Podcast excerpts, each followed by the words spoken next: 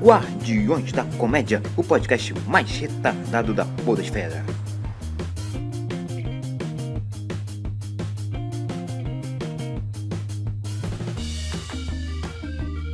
E aí pessoal, aqui tá falando é o Victory. Hoje eu tô sozinho, não tem ninguém pra gravar, mas eu vou gravar assim mesmo.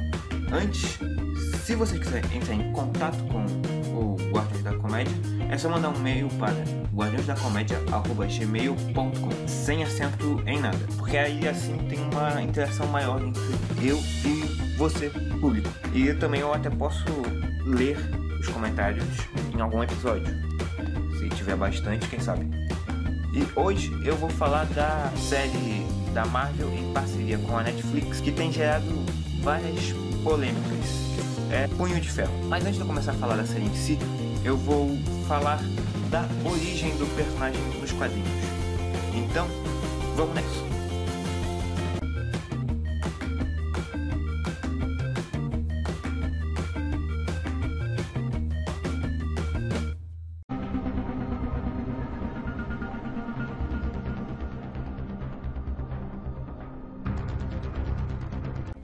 Criado por Roy Thomas e Jill Kane, Punho de Ferro teve sua primeira aparição na HQ Marvel Premiere 15, em maio de 1974. Na história, Danny Rand, filho do empresário Randall Rand, quando criança descobre a mística cidade de Kunlun, que só se manifesta a cada 10 anos. E com os 9 anos de idade, ele, seus pais e o sócio da empresa, Harold Mitchum, fizeram uma expedição para procurar a cidade, e isso acabou resultando na morte dos pais do Danny. Você descobre que, olha, vai ter spoiler, tá? Harold matou os pais de Danny. Danny decide treinar artes marciais em Kunlun, aí acaba se tornando o punho de ferro que nós conhecemos. I am the Iron Fist. The hell does that mean?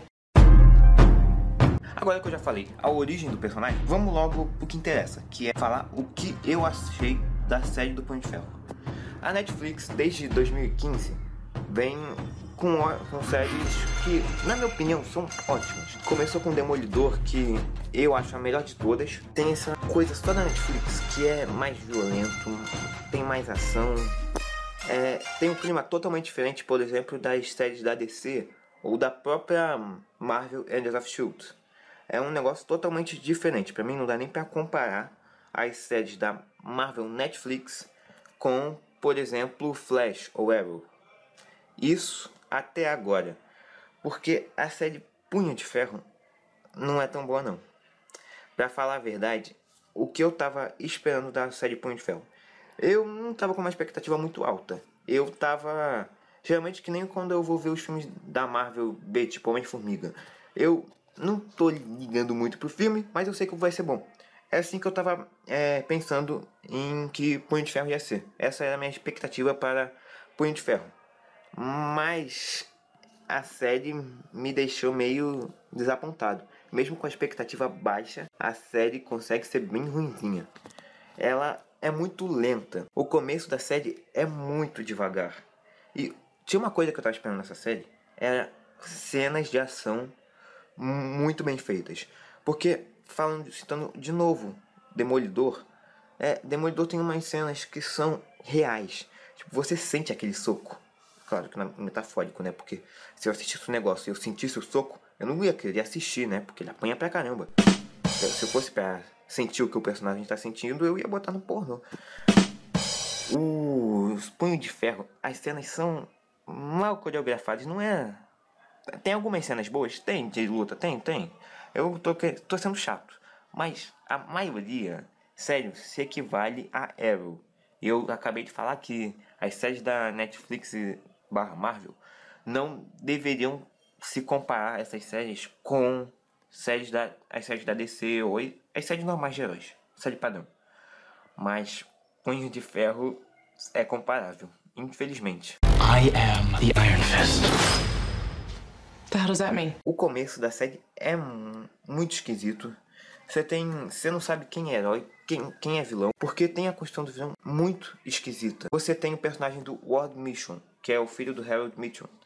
E no começo ele é um desgraçado. Você tem um flashback mostrando que ele desde criança era desgraçado. Mas aí no final da série ele é mó gente boa. E eu sei que teve, tem um fato da construção do personagem, mas mesmo assim isso fica esquisito. Nas séries, principalmente séries de herói, é bom ter definido quem é o herói e quem é o vilão. E fica muito nessa coisa neutra. O Harold Mitchell, pela primeira visão que você tem dele, você pensa, pô, esse cara vai ser o vilão da série. Mas depois também não, ele parece ser super legal. Aí no último episódio você descobre que ele era sim o grande vilão da série. Isso daí também foi uma coisa que eu achei esquisita. Porque você constrói a série até o episódio 11. Aí no episódio 11 parece que você mata o vilão é, e resolve o problema. Mas aí você descobre que o cara que ele estava tentando salvar era o vilão. Isso fica esquisito. Porque você vai deixar para fazer essa grande reviravolta tudo no último episódio. Não é legal desenvolver o negócio, deixar para desenvolver isso só no último episódio. Mas eu tenho que admitir que foi uma baita reviravolta. Eu não esperava por isso. E também, no começo eu achava que a vilão ia ser a Madame Gal, que foi apresentada no Demolidor na primeira temporada. Mas aí você descobre que não. Aí aparece, a partir, sei lá, do ou é, do episódio 8 por aí, eles apresentam o personagem do Bakuto. Aí ele parece ser do bem, como tudo na série, tudo muito. não dá para saber nada. Ele parece ser do bem, ele ajuda a salvar a personagem da Colin Wing, que a propósito, eu acho esse é um ponto positivo da série, a personagem da Colin Wing. Eu achei ela muito boa, a atriz está muito bem. Que aí você descobre que ele é do Tentáculo. E que a Madame Gal também é do Tentáculo, só que é, são tipo duas facções diferentes do Tentáculo. Aí eles são inimigos. Por isso que a Colin Wing estava ajudando o Punho de Ferro. E que ela também é do tentáculo. É, é tem uma baita reviravolta. E aí você mata ele e parece que o problema está resolvido. Só que não. Ainda tem o negócio do Harold Mitchell. Porque quando eu estava assistindo o episódio 12, eu achei esquisito. É, pô, peraí. Vai resolver aqui, mas tá falando que ainda tem mais um episódio. O que, que vai ter ser no último episódio? Vai ser todo mundo felizinho? Isso? Isso? Não. Eles inventam mais um negócio e para deixar só no último episódio. I am the Iron Fist. The hell does that mean? E essa aí tem bem essa estrutura de. É. Série normal, eu vou dizer normal. Porque ela acaba com um gancho, dá um gancho para uma possível segunda temporada. Que eu achei que é até interessante, mas o propósito da Netflix é eles fazerem uma série diferente, que você não tem que ficar esperando o próximo episódio. Tipo, tem. Acaba o episódio, você já clica no outro próximo episódio, não precisa esperar. Essa é a grande vantagem da Netflix. Mas aí eles fazem que a gente querer esperar mais. Aí é.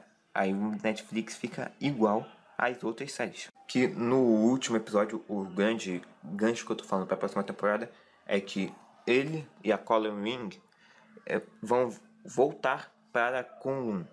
E aí você descobre que Kunlun está fechado o portal e que foi hum, hum, atacada. Pelo que parece, foi atacada. Por quê? Qual é o dever do Punho de Ferro? O Punho de Ferro tem o dever de proteger a passagem pra, de Kunlun, que a cada 10 anos, na série é 15, mas de acordo com a fonte super confiável que eu botei na que eu falei a origem, que foi de uma da fonte super confiável chamada Wikipedia, tá dizendo que é 10 anos. Mas como na série eu vou falar 15. A cada 15 anos esse portal fica aberto. Por isso que ele demorou 15 anos para voltar para Nova York. E qual o dever do Punho de Ferro? É proteger o portal quando ele estiver aberto, para não deixar nenhum inimigo passar. E o, o Danny Rand não cumpriu o seu dever. I am the Iron Fist. The hell does that mean? Tem uma coisa também interessante na série, que a série não é ruim de um todo. É só, na minha opinião, a mais fraquinha das de todas. Não, eu ainda não consigo decidir qual das duas é pior. Se foi Punho de Ferro ou Luke Cage, que Luke Cage é outra que eu também achei que tem seus momentos bons, mas também tem alguns momentos bem fraquinhos. Mas calma, só porque eu tô falando que as duas séries são fracas, não quer dizer que eu não tenha gostado. Eu, eu gostei. No final desse episódio eu vou dar ainda a minha nota pra Punho de Ferro. Mas calma aí. Punho de Ferro deu a impressão de que foi feita às pressas, porque é, eles querem logo fazer a série dos, def dos defensores e Aí tinha que fazer o Punho de Ferro, que, como até no trailer diz, ele é ele é o último de todos os personagens a ser apresentado. Aí agora a próxima série da Netflix, tirando o Justiceiro, que é- não, vai, não faz parte dos defensores, teve até alguns boatos que a série do, do Punho de Ferro não iria acontecer. Então a impressão que dá é que ela foi feita às pressas, correndo para poder lançar os defensores. Por isso talvez tenha tido tantos erros. I am the Iron Fist. The hell does that mean? E quando você vê, todas as séries têm um tema abo- abordado. Por exemplo, Demolidor aborda o tema do, da violência, aquela violência de rua. Jessica Jones aborda o, te- o tema da mulher, da questão do abuso sexual, é, o respeito da mulher, essas coisas. Luke Cage, o racismo. E Punho de Ferro, eu não consegui é, ver o que aborda nada, nada com que o público possa se identificar. Tem tipo, tal, se você quiser puxar, pode ser é, que trate sobre corrup- corrupção, é, porque o pessoal da empresa, é, o Harold Mitchell, tem medo que o, do Danny, porque o Danny pode assumir todo o poder da empresa. Porque a empresa se chama Hand- Friend, tá no nome dele. Aí ele, por isso que ele quer matar o Rand, o Dan. Mas, tipo, quem é rico? Quem é que pode se identificar com essas coisas? Duas a cada dez pessoas? I am the Iron Fist. The hell does that mean? O ator que a- interpreta o Punho de Ferro, Finn Jones, ele deu uma declaração falando que a série tá tendo tantas críticas negativas por causa do Donald Trump, do atual presidente dos Estados Unidos. Que ele é uma pessoa que tem. que muita gente está falando mal atualmente e por isso as pessoas não estão gostando da série. Ah, mas isso daí é muito mimimi, não é não? I am the Iron Fist. The hell does that mean? A personagem Claire está aparece mais uma vez na série.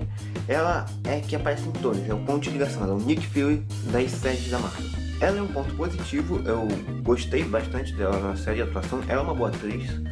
E eu gosto disso quando ela aparece nas séries, porque é, eu adoro quando, por exemplo, faz pequenas referências das pessoas. Tipo, ela fala, ela fala com esse advogado, ou na série, no Punho de Ferro, quando aparece ela lendo a carta do Cage, ou quando ela dá pro Danny um casaco com bala, cheio de folha de bala.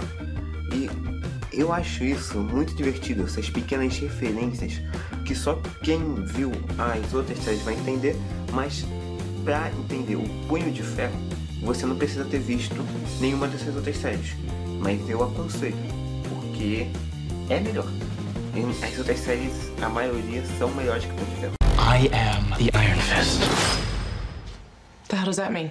Uma coisa ruim nessa série também é que eles só ficam falando muito de Kung Lu, mas não tem quase nenhuma cena mostrando Kung Lu. De verdade, não tem. Só tem cena deles escalando lá as montanhas, lá no gelo, mas de Kung Lu de verdade da cidade não tem. Eles falam o tempo todo de Kung Lu, mas não, não tem uma cena. Podia ter um flashback dele lá, um episódio voltado só nisso, só na origem dele, do Punho de Ferro, como, mostrando como ele conseguiu esse Punho de Ferro. Eu, eu ia achar isso super interessante. Talvez eles estejam deixando isso pra explorar mais numa segunda temporada, quem sabe? Mas, pô, pelo menos um pouquinho nessa primeira, só pra dar um gostinho pra gente. Aí na segunda temporada explorava mais. I am the Iron Fist. The hell does that mean? A partir do episódio 8 em diante, a série, ao meu ver, fica mais legal. Fica legal, dá pra você assistir. Você, você começa a gostar da série. Só que a série não pode ser. Uma série não se é feita a partir dos últimos episódios. Porque eu acho que muita gente que vai começar a assistir a série vai abandonar. Eu não abandonei porque eu sou guerreiro. Porque os primeiros episódios são bem lentos. Quando começa a entrar num. Quando aparece o Davos, começa a falar mais do Bakuto, aí a coisa começa a andar mais, aí fica mais legal. I am the Iron Fist. The hell does that mean? E na série bem que podia ter. Eles bem que podiam ter mostrado o uniforme do Punho de Ferro. Pô, só, só rapidinho. Só no último episódio ele botava. Porque ele não tem uniforme nessa série.